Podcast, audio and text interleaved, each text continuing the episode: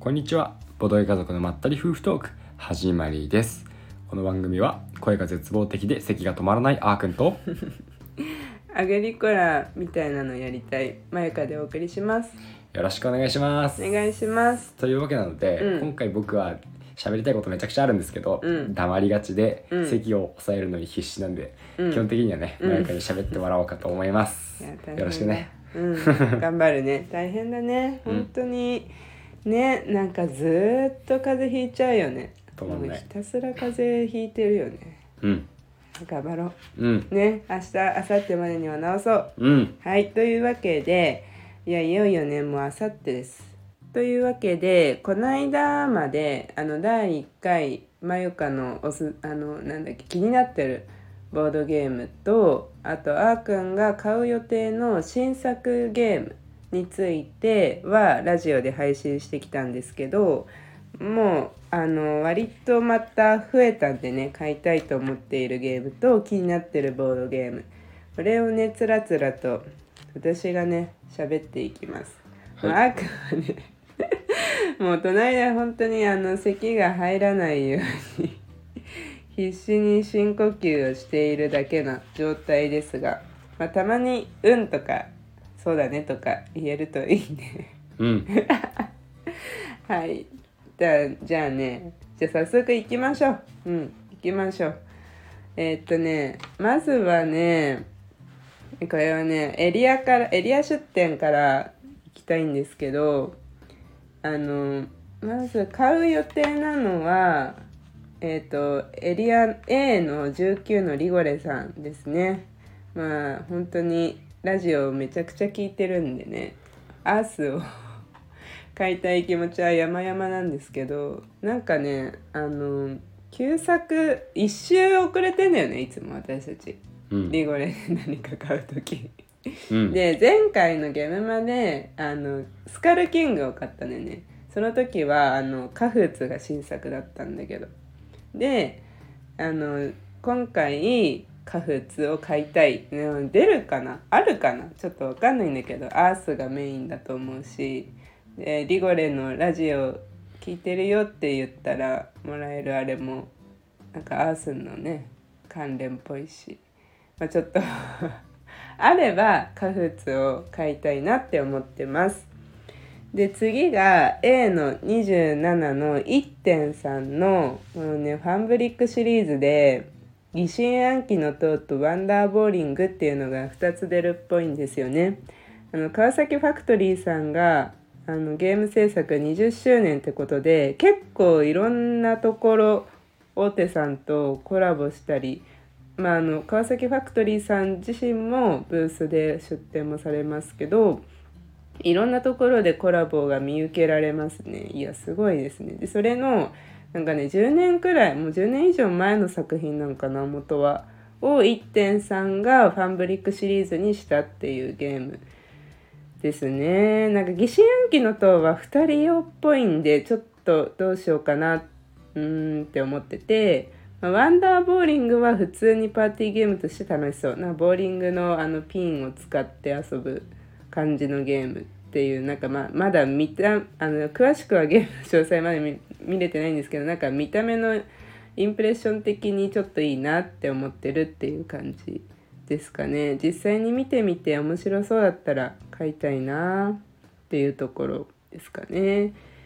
でこれは前回お話しあーくんがしてたんですけど A の30の夜夜更かしプロジェクトさんの天魔楼対戦ですね。なんかね天魔楼対戦さ結構調べちゃったのあれから、うん。調べちゃったっていうのも変なんだけど。うん。そしたらなんかもう絶対これは確かにあーくん好きだなって思った。うん面白そう。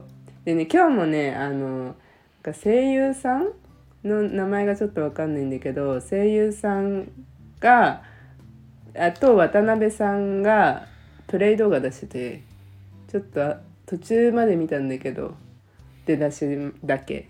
もうちょっと詳しく見てみたいなって思う。やっぱプレイ動画前もって見れるのってすごいすごいいいね。って思いながら。はい天満楼大戦も楽しみです。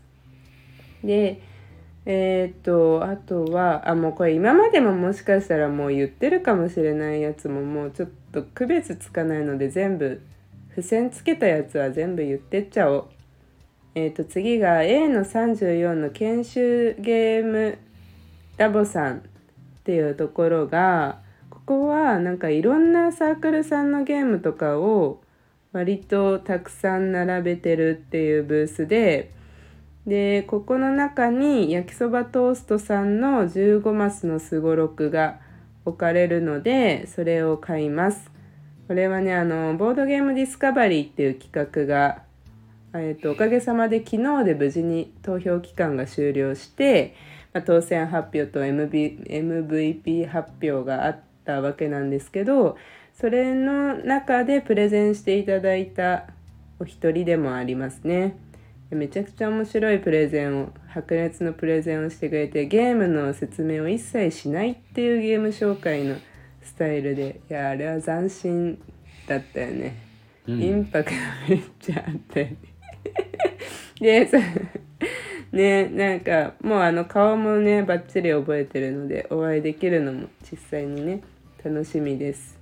はいじゃあどんどん行こう。次はね次の付箋はこれがえっ、と東華祭さん。ここもなんかあのグッズとか書籍とか、えー、とそういったものを取りまとめておいてくださっているところでその中で買うのがえっ、とグルングリューンゲームズさんのよりどりみどりさんが執筆されてる「元気ですありがとうどうぞ」っていうゲームポエム集とえっ、とボードゲームラジオ研究会のピピタパンさんが間に合うのかな？間に合えばそのえっ、と画集感想をまとめラジオ感想をまとめであのピピタパンさんっていう方が絵を描いてるんですよね。そのすごいことなんですけどこのラジオを聞いてラジオの内容を絵に起こすっていうとんでもないことを素晴らしくあのやってくださっている方でツイッターとかで上げてくださってるんですけどそれを買おうかな10日祭でその2つ買おうかなって思ってます。いやーなんかもしかしたら間に合うって言ってたようなツイートを今日見たかもしれない。さらっと流した時に目に入ったような気もしなくもないな。間に合えばいいね。うん。ね。なんかいいよね。ゲームマは前になると。間に合うのか間に合わないのか。みたいな当日までお楽しみ感があってこっちも。それどころじゃないだろうけどね、うん。出す側はね。そうだね。うん、うん、ごめんね。私がはなんか返返答を求めちゃってごめんね。大変な時に。まあ気にしない。はいじゃあ次いきます。えー、っとですね。次の付箋はタラン。あブースに移りまして。あこれは前回のラジオでもあっくんから話が出てたと思うんですけど「あの10」のアットワンさんのアレサンドリタ・シンセチカこれ4人用って書いてあるけどさ2人でもさきっと2人ずつキャラ選んでできるんだよねきっとね。多分。わかんない。ダメだかな？わかんないけどね。できるといいねっていう感じ。なんか4人用以外のなんかうん人数のこともどっかに書いてあったそう気はする。そうそうそうそうなんだよね。多分ね、2人でもね2人キャラ2人キャラというかなんかよくあるじゃん。なんかそういうのよなんか4人で1人1つのキャラ使ったらいいけど1人で2人操ればとかも。クロスボーダーとかね。そうそうもう パッと出てくるねクロスボーダーがね、うん。もういくらでもまとめて使えばできちゃうみたいな感じでソロプレイでもいいしそうそうそう。6人でもいいしもう操作さえできればね、うん。あのそうい相互干渉が起きなければさできるよね、うん。まあ協力ゲームだからできるんじゃないかなとは思うけどね。うん。まあ楽しみですね。でそのお隣の「あの11」の7割さん。でえっ、とこれもねゲームポエムなんだけど「ルルルララ」はいはいはい。うん、これねあの聞こうと思ってるんだけど7割さんに。ブース行ったら「ルルルララ」の「ルルルララ」の正確な発音というか合ってるかな「ルルルララ」ルルルラ。ルルルララ。ルルルララ。ルルルララしかないんじゃない？ルルルララしかないか。うん。うん大丈夫か。いやーなんかね本当にあのー楽しみこれは。でそれなんでこんなにゲームポエム集買うかっていうとあのー前回のゲームまでよりどりみどりさんがグリーンゲームスのあのビバルバビルさんの牙だっけ？うんっていうゲームポエム集を出されててその当時は知らなかったんだけどそのちっち亭のいるとゲーム雑談のあの中で紹介された時があったんだよね。よりどりみどりさんが出てるから。でそれでちょっと興味が出て買って読んだらめっちゃ面白くてで次回もやるみたいな感じだったんでずっと期待しててって思ってたら今回企画をやられてるんだよね。ゲームポエティコレクションみたいな。うんうん。で、えー、とそのよりどりみどりさんのさっき言った「元気ですありがとうどうぞ」と,、えー、と今お伝えした7割さんの「ルルルララ」と小熊工房さんの「サプライズサプリメント」っていう。でそれどれも1冊500円よ3冊買っても1500円。うん。でそれぞれその3つのうち2つの冊子を、まあ、指定のブースで買いましたって見せると得点がもらえるっていう。ちょっと面白いでしょ？面白い。いや私好きそうでしょ。うん。そうそうそう。でもなんか本当にあのなんだろうねすごいねなんかコーヒーを飲んだかのようなホッとする感じがあるんですよこのポエム集には。でなんかあの7割さんも小熊工房さんも大好きなサークルさんなんでもうめもうもう買うしかないという感じですねこれは。いやほんと楽しみ。というわけであの117割さんと。で次ですね次オの11のボードゲーム帝国のダイノストーン。5の14ね。なんて言ってた？ごめん。オの11って言った。あー失礼しましたオの14のボードゲーム帝国のさんのダイノストーン。あの恐竜発掘再再生バトル。カードゲームだよね。なんかあのあのこれはあの多分ね私は難しいんだけどその今ここで このゲームを説明することはね。ああっくんが元気だったらぜひ説明してほしかったんだけどなんか面白そうなんだよね。なんかあのデッキを、えー、と構築しないカードゲーム TCG 風っていうのかな。でなんかあのとにかくあのトレカードゲームトレーディングカードみたいなカードゲームでしょっていう感じじゃないらしい。っていう。なんかあの詳しくちょっとゲームのルールを紹介すできないのが本当に申し訳ないんですけど、まあ、ちょっとやってみたい気持ちはある私も。すごい新しそうだよね。そう新しそうなんだよね。だから私はもうとに本当にあの説明ができなくて本当申し訳ないんですけどあの結構ね公式サイトもしっかりもうできてるしそのダイノストーンのね。であとなんかステッカーとかさ配ったりもするっぽいね。そう少量限定で。ねだからなんか早めに行って。予約したんかなあっくんこれ。したよ。ああじゃあ安心して買えるんだね。第2弾の方ね、第2弾。第1弾はもう発売すでにされてて。今回第2弾が新作。あ。というかね。えー、ああ本当だ本当だ。ディープブルーね。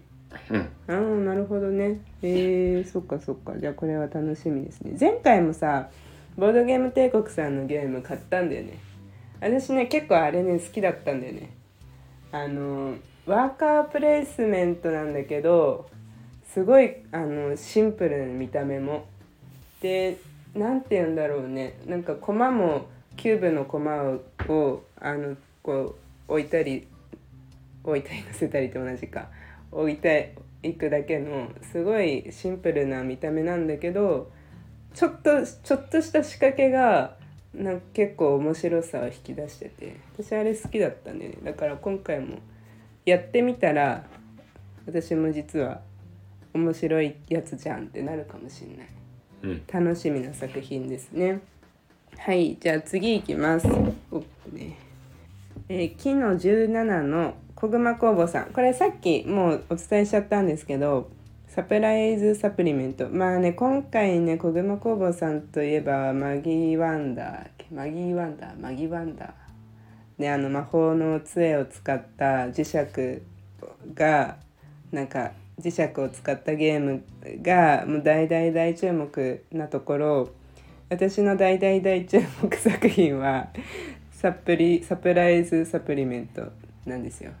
ね、これねあの「サプリメントありますか?」って声かけないと出てこないらしいから。いやこれはねこのラジオをね聞聞いた方とその秘密を知っている方限定だからね。もうそういうのはもう本当にもう買うしかないんでね私からしたら。いや本当楽しみ。大丈夫？はいというわけで、まあ、次。あこれねサプライズサプリメントちなみにねこれもねポエム集だよねきっと。ゲームポエムのあの企画なんで。いやほんとどういう作品作るんだろう。どあれかな旦那さんと奥さんねどっちが書いたんだろう。ちょっとわかんないけどまあそれも含めて楽しみですね。はい。じゃあ次が木の23のなぎとんぼラボさん。これさいつもさこのさ「なぎなぎと」って切りたくなっちゃってさ「なぎとん」あでも次「ん」だからさ「なぎとんぼ」「なぎとんぼラボさんね。ねね 略してね「なぎとん」とか「なぎラボ」とかてか私からしたらもう中介さんって言ってるからいつもさもうなんかあのはいすいません。でこれねこれあれですよ。ボードゲームディスカバリーでえっ、と先ほども出た我々がやっていったボードゲームのあ YouTube の企画でですねあの制作者さんご自身にプレゼンをしてもらって視聴者さんが面白いやってみたい買いたいって思ったボードゲームに投票してもらうことで MVP が決まるという企画で投票期間はもう終わっちゃって終わっちゃったんですけど、まあ、そこでですねなんと MVP に輝いた作品ということでいやーすごかったね。いや割と本当にどの作品もあの僅差だったんですけどあの最初から割と多かったんじゃないかな。どうだったかな。ねでそれであの色変わりゆくというゲームですね。あのレッドセブンっていうゲームを元にして作っているゲームで、まあ、それ自体はグループ SNE さんの方からあの出版されてるんだよね。もう元のゲームはあのがあのレッドセブンっていう海外のゲームを日本語版にされているものがね。でそれを元にアレンジを加えてしかも和風に仕上げた作品ということで。でえっとまあいろいろな流れがあって今回100部限定。まあこれもね結構あの価値のある作品になってるんじゃないかなって思ってて。であの買います。はい。楽しみだね。でさあのあらかじめさレッドセブンもやりたいなって思ってきたの。なんかすごい面白いって言ってるから中介さんも。でまあそれをリスペクトして作ってるわけだし。で調べたらさボードゲームアリーナにあったんだよ。からやろうやろうって思ってるんだけどまだできてない。画面開いたところまでは行ってルール説明はまで見見ちゃおうって思ったんだけどまだそれもできてないから今日この後今日なんか元気だしやろうかなって思ってます。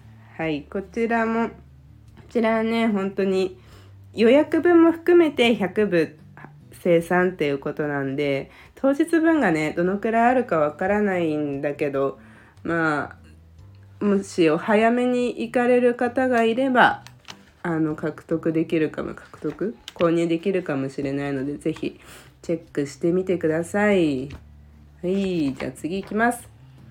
次気になっこれはねちょっとねあのまだ検討中なんですけど9の05のサザンクロスゲームズさんの「エイジ・オブ・ウィル」拡張が今回新作なんでね「エイジ・オブ・ムーン」っていうのが新作で出ててこっちはあのこの間の TGIW さんが集計してくださってるあのゲムマの気になってる作品のランキングが出るやつで結構上位に入ってたと思うんですけど「エイジ・オブ・ウィル」っていう前回のゲームマで出たやつの拡張なんですかね。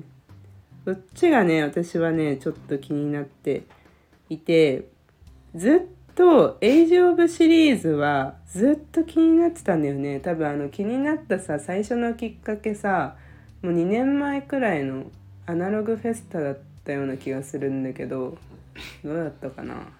あのあの時のあれだよね。多分ねえ 本当にどうしようかなって迷ってたやつくらいからあのず長く愛されているシリーズだと思うんですけどいやーこれをねなんかね今回なんかねだんだんこう好みも変わってきた中でのあのちょっと今気になってきたっていう感じなんだよね。だからちょっともし物も見れたらねゲームマチャレンジ作品でもあるんでね。いやちょっと。そうこのねゲームマーケットチャレンジ作品も今回は見たいなって思ってるの。見たことなくてさぶっちゃけ。そのゲームマチャレンジ作品の一覧というかこうまとまってるやつ。なんだかんだもうバタバタしすぎてさそのひなんていうの人がいない場所というかこう展示品とか見てる余裕があんまないじゃん。だから今回はそのゲームマチャレンジのなんか見てみたいなって思ってなんかゲームマチャレンジについて今回ツイートでなんか若干こうわっとなってた話があったんだけどなんかあれだけわってなるってことは結構熱量あるというかその企画自体にはね制作者さんってなんかこうルールとか決められた制限の中で、まあ、作るっていうことに結構ななんて言うんでしょうね。熱量込めてやられてる方は多いことを知りこっちのさもう一般のさ普通に買う側からしたらさ分かんないじゃん。作る側の気持ちは100%なんとなくは分かるけど。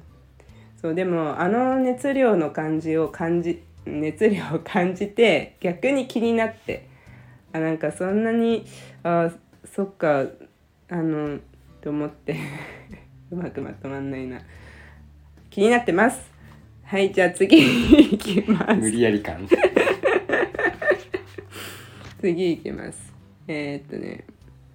えー、ケの10アーカイバルストレージさんの8級ですね。これもねボードゲームディスカバリーに出演していただいた トップバッターでねあので出していただいた方なんですけどなんかさ知らなかったんだけどさあの VTuber とかさやってるのかでやってるかなんか素材とかも作ってるなんかめちゃくちゃすごい方でであのもともと美大の方なんでねイラストもめちゃくちゃ綺麗でもうすごいクオリティ高くて。これ前回のゲームまで実はね出会ってるんですよ私は。アーカイバルストレージさんに。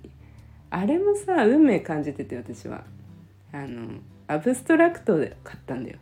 うん。ねゲームまで。うん。であの「オアシスの旅び旅人」っていうね、結構難易度も高めなあのアブストラクトをなんかピなんか欲しいってピンときちゃって買ったんですよ。でその方の2作品目というわけでこれ期待大ですね。いやー楽しみだよ本当に。なんかさすぐさそこなんていうのサークルさんのファンになると次の作品って楽しみになるんだね。うんうん、なんかねあの最初は現場行き始めて1年目とかさ2年目とかさそこまでピンときてなかったんだけどここ何回かはこうサークルのファンが割とファンのサークルか ファンのサークルが増えてきて、ね、そのサークルさんで注目するようになってきたなっていう私の傾向をお伝えしました。ケの10のはい。アーカイバルストレージさんね、そうです。急に大丈夫喋っちゃってうん。最初「毛の9」って言ってたような気がしたからもう一回言ってあああ本当？毛の10ね。毛の10です。すいません。間違ってたら。じゃあ次です。次が、えー、ケの13の RMPC さんの「ワニャマエと襲来」これもね続けてますけどボードゲームディスカバリーに出演していただいたんですよ。いや今回6組もね出演していただいてるからいや本当にありがたいことにね。あと2組後ほど出てくると思うんですけど。でこの「ワニャマエと襲来」のはですねあのね RMBC さんはもう結構前もう全然回全然前回かわかんないんだけどからずっと気にはなってたんだよね。であの前回、えーセミファイナル買ったんでね。で RM RMBC さんってあの何人かメンバーの方がいてそれぞれのメンバーの方があのそれぞれのゲームを作ってるっぽいから、まあ、もしかしたら共同で作ってる部分もあると思うんですけどからあの前回のセミファイナルを作った方とは別の方なんだよねワニャマを作ってるのは。うんそうそうそうでこの「ワニャマエトシュライ」っていうゲームはなんかねあの逆転勝利が狙える最下位からであのなんていうのもう最終的もう最後の最後でもそうやって逆転を狙えるのって結構盛り上がるじゃん。が途中でさあのもうこれ勝てないじゃんみたいなもう何とかして邪魔するしかないじゃんみたいな展開嫌じゃん。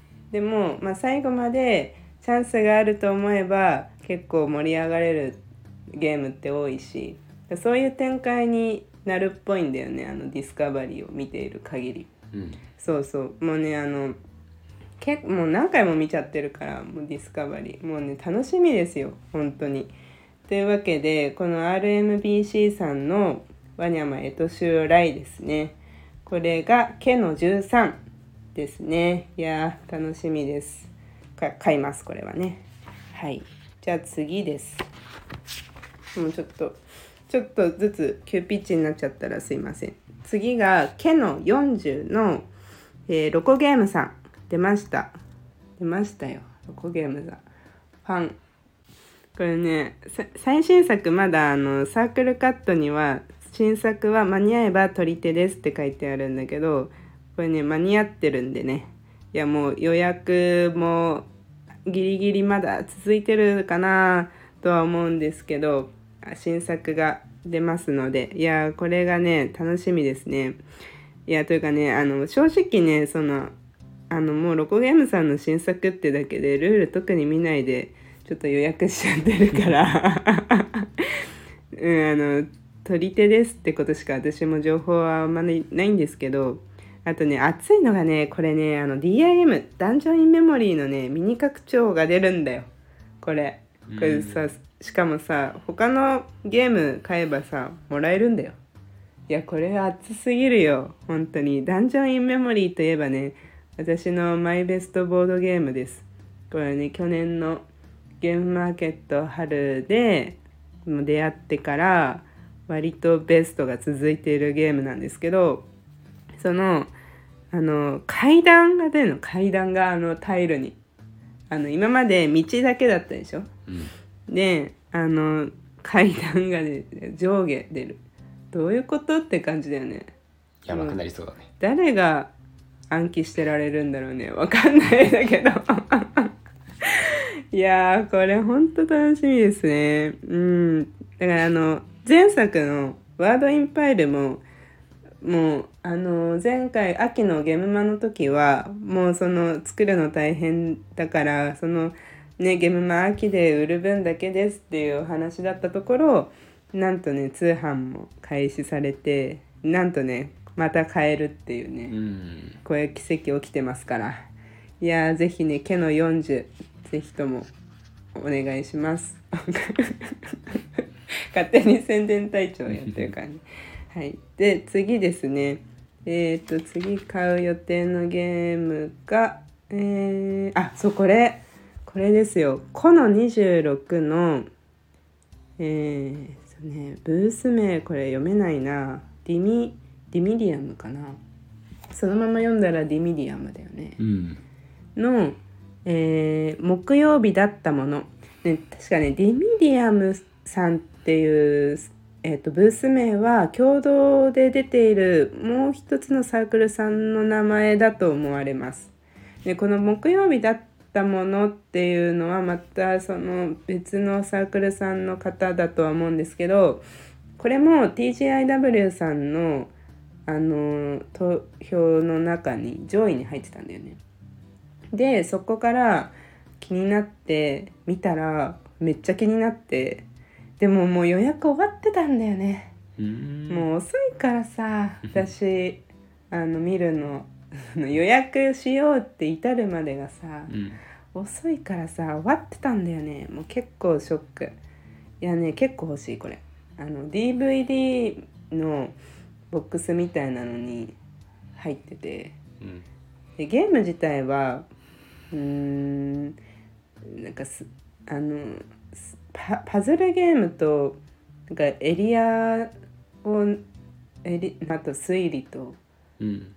うん。なんかあの勝手にこの後ろ姿は私の中でワトソンだと思ってるから。ワトソンだ。違うと思うよ。ホームズじゃなきゃ。あホームズホームズ。ワトソンって誰だっけ？ジョッシュ。あそうそうそう。ホームズ的なイメージで覚えちゃってるから。なんかその推理か推理的な感じ？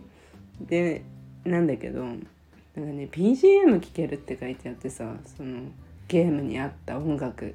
うん。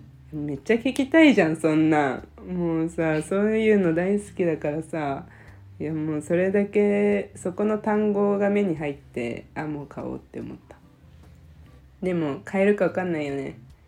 人気だと思うし。売り切れちゃいそうね。そうちょっとダッシュ案件今回多すぎて間に合うか分かんないからでも間に合えば買いたいなって思ってます。で次行きましょう。次がこの32のヘリクツ工房さんの楽々冒険者の幸せ異世界ライフ。いやこれ前回あーくん話したのかな？もしかしたら。なんかあのボードゲームディスカバリーにあの出演していただくことがあそうボードディスにヘリクツ工房さんも出ていただいたんですけどこれにねあのあの企画云々の前にもう予約してたような、うん。そうね気がするよね。少なくとも注目していました。ねね、うん。そうだよね。まあ好きだもんね。うん。そうそう。であのこれが今回新作。今までもね結構面白い作品出されててでもうでもねなんだかんだまだね遊んだことがないかもしんないね。うん。あの3密サウナとかあと前回はあの筋肉のやつだよね。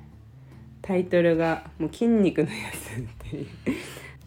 まあどちらにしても今までの作品も結構話題になってたんで、まあ、今回もね多分面白いこれは。で結構あのボードゲームディスカバリーで投票フォームにあの制作者さんへ応援コメントっていう欄を任意で設置してたんですけどありがたいことに本当にたくさんの方にこあの温かいコメントを本当にいっぱいくださってでその中でもあの楽々冒険者の幸せ異世界ライフ略して楽異世に関してはもう遊んで遊んだことがあって面白かったですとか、まあ、そういう異世界もの大好きですとかあの楽異世面白そうとか、まあ、過去作が面白かったから今作も期待ですみたいなコメントが結構多かったんだよね。うん。そう。いやまあさすがだなと思って。ねなんかその今までの作品とあの比べたりとかはちょっとできないんだけどもねあの機会あればね本当にあのサウナとかもねやってみたいんだよね3密サウナ。うん。PV はね多分見たんだよね見たことある。だけどそうまだ遊ぶに至ってないから機会があったらそっちも遊びたいね。はいというわけでこの32ヘリクツ工房さんの楽異世ですね。楽々異世界楽々冒険者の幸せ異世界ライフ。すごいタイトル長いね。長いね。ね。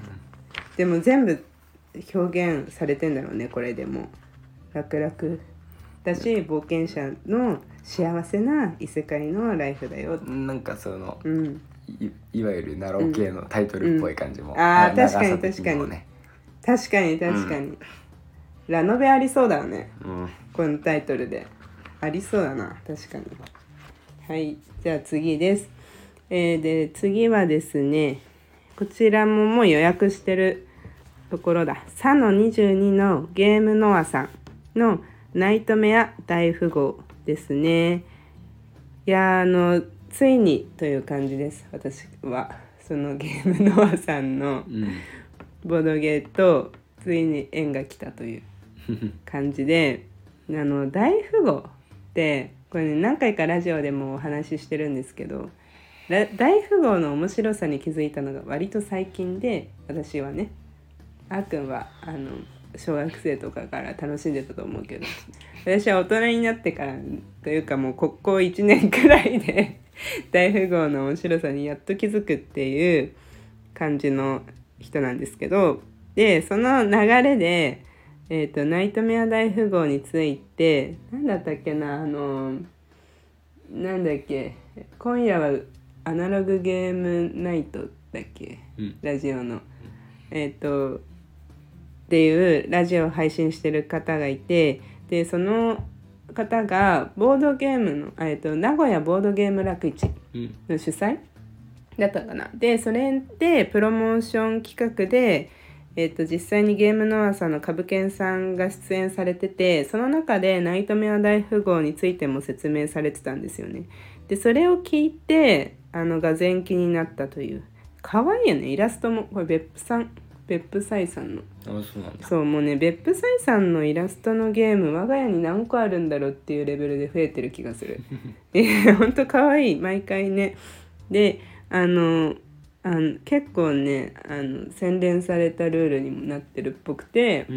うんうんうん。いやそのスピード感とかあるっていう感じでいやそういうの絶対楽しいんでいやこれは買いたいなと思って予約させていただいてますいや楽しみだね。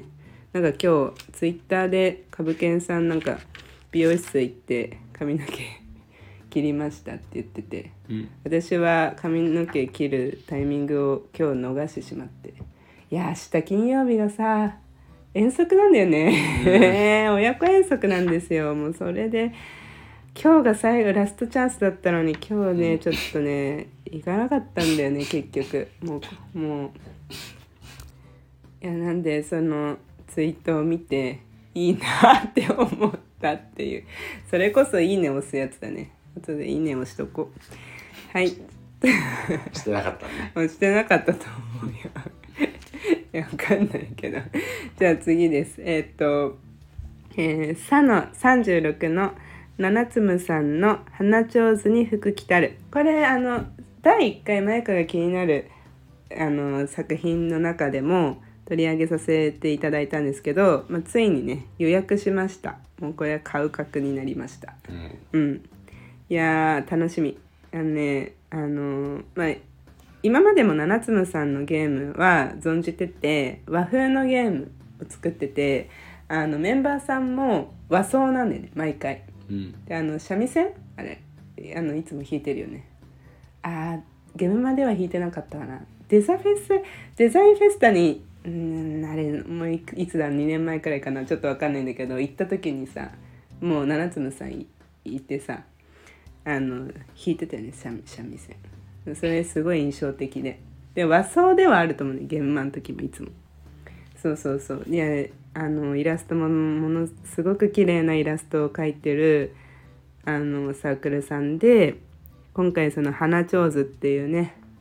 いやもうこれは花ちょうずで盛り上がってる地元民としてはね買うしかないと思ってっていう感じだったんだけどあのさあのなんだ私有をした感想をつぶやいてるツイートとかってよくあるじゃない。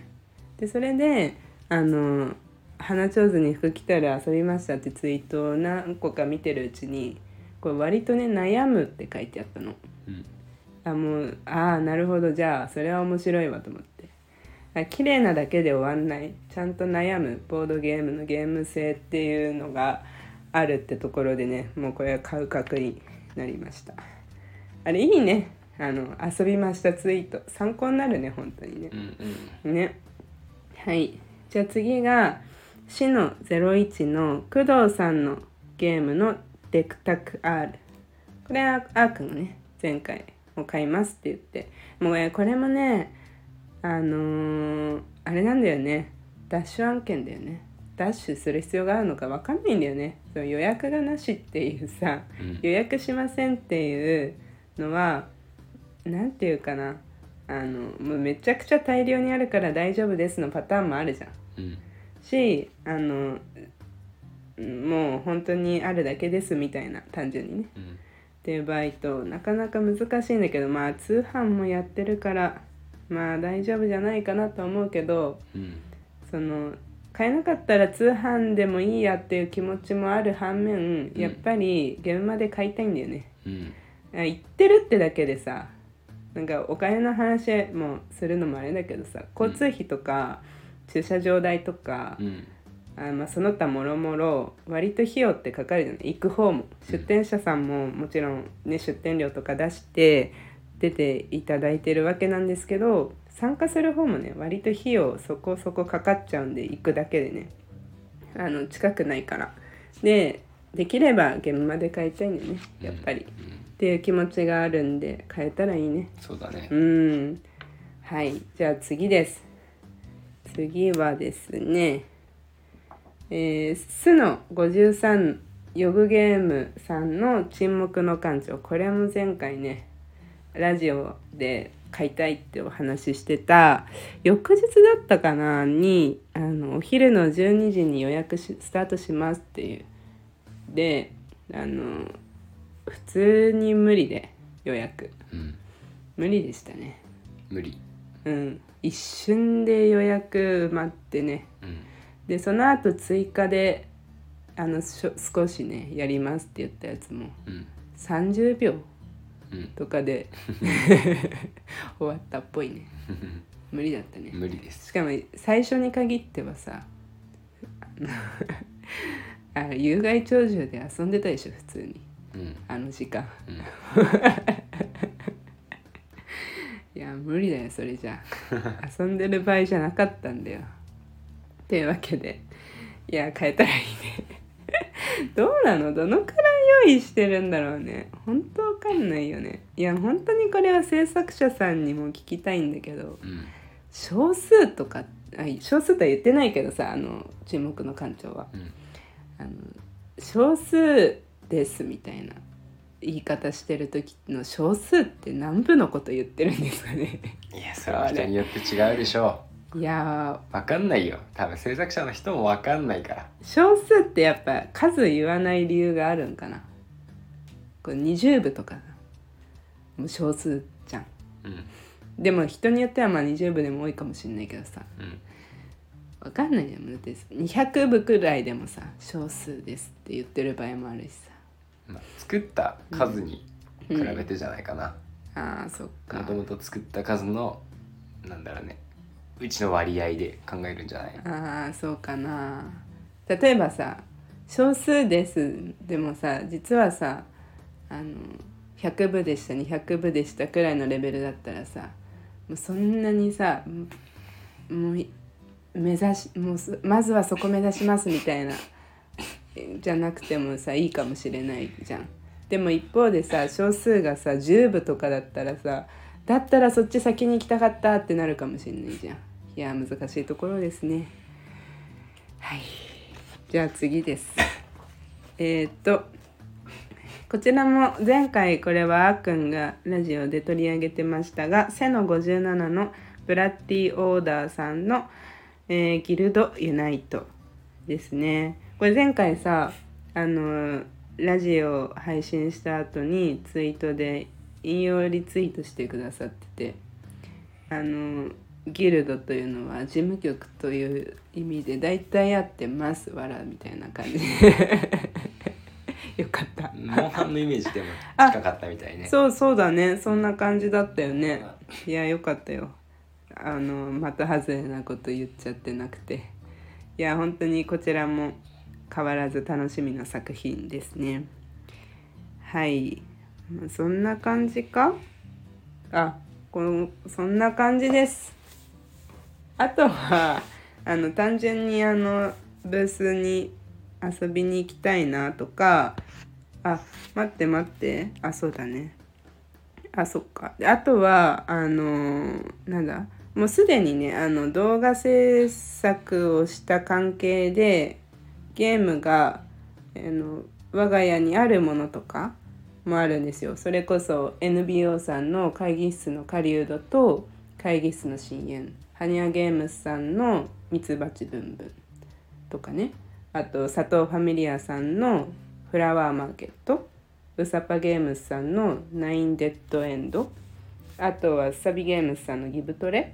あと,、えー、とチームコネクションさんの陸女子、まあ、そんな感じで。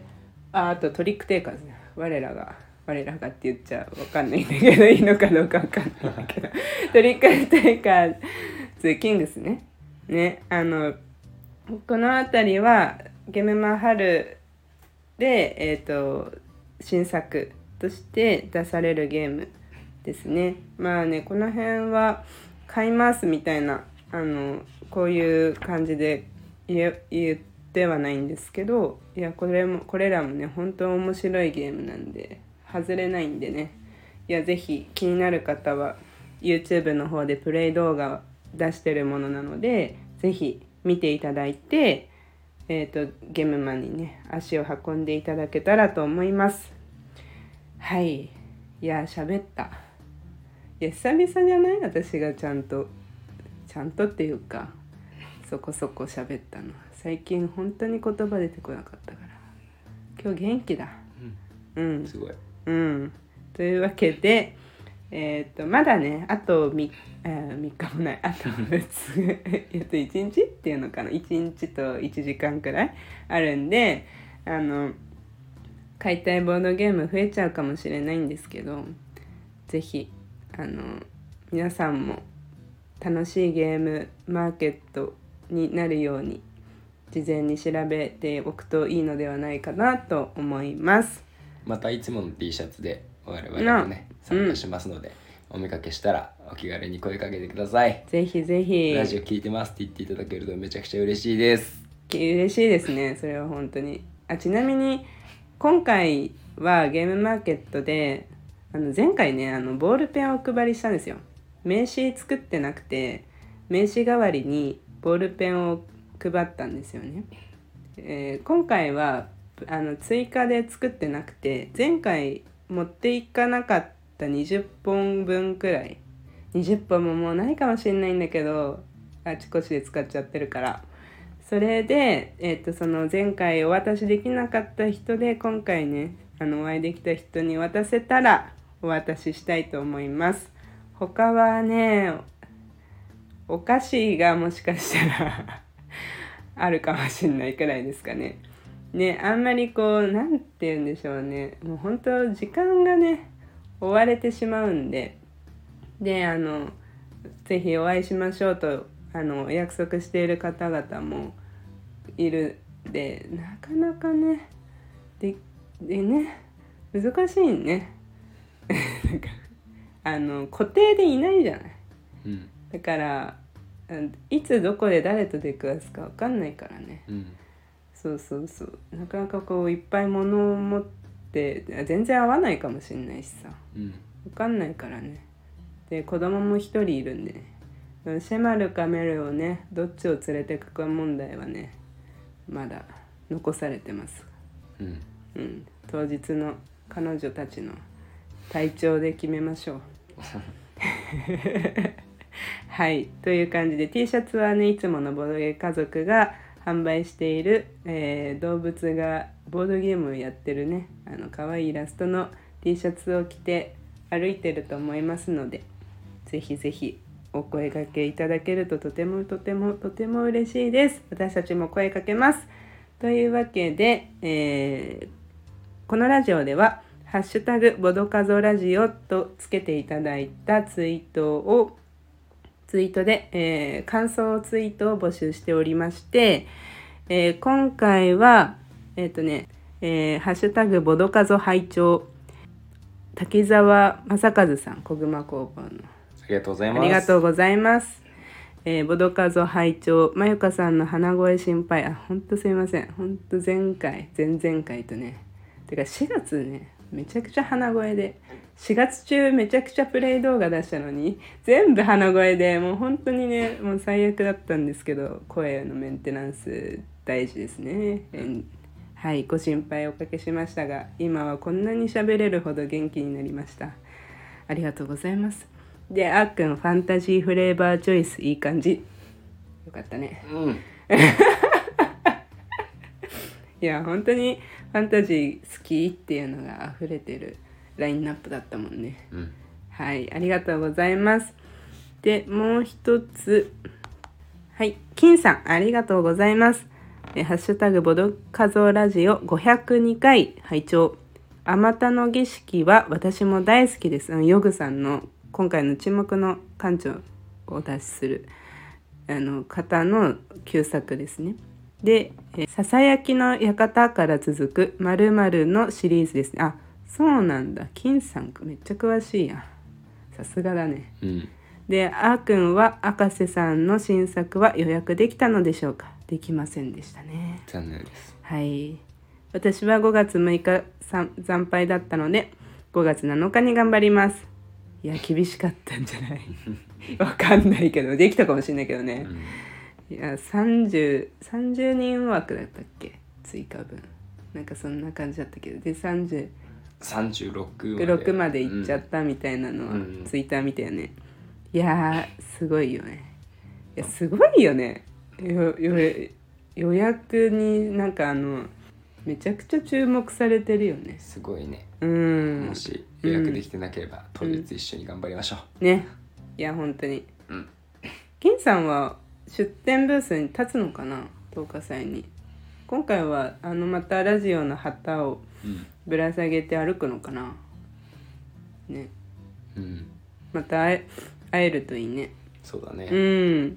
あでもピピタパンさんも画集出すしね。でもうん。10日祭のブースはでも10日祭の方が立ってくれるからどうなんだろうね。うん。うんうんうん。いやーまたお会いできたらぜひお会いしましょう。いつもありがとうございます。本当に。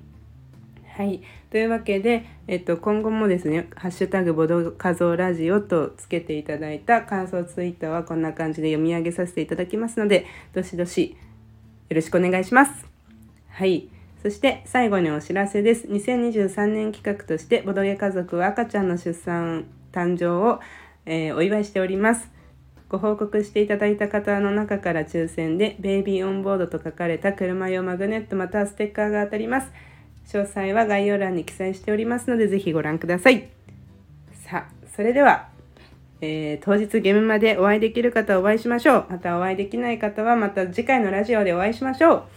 バイバーイ。バイバイ。